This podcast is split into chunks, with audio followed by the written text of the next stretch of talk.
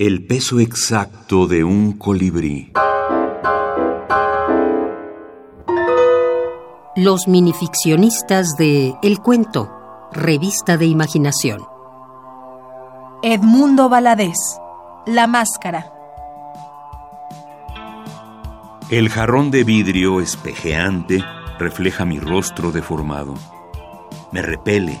Vuelvo al espejo a identificar el que me he creado por comparación con los de los demás, el que he escudriñado día tras día con veredictos contradictorios.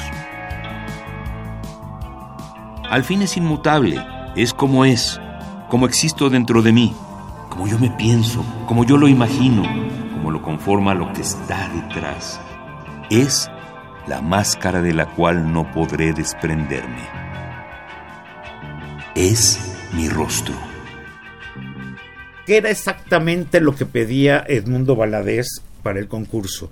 Pedía un texto que no excediera el tamaño de una cuartilla, que es una hoja, eh, por una sola cara y a doble espacio en máquina de escribir. Acordémonos que en esas épocas tampoco había computadoras y era muchísimo más complicado.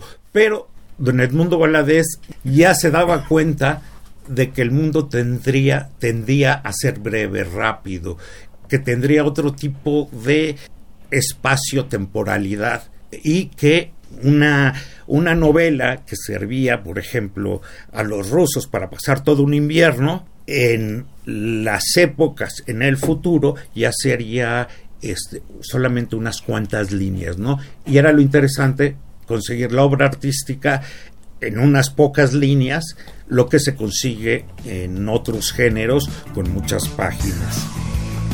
Marcial Fernández, escritor y editor.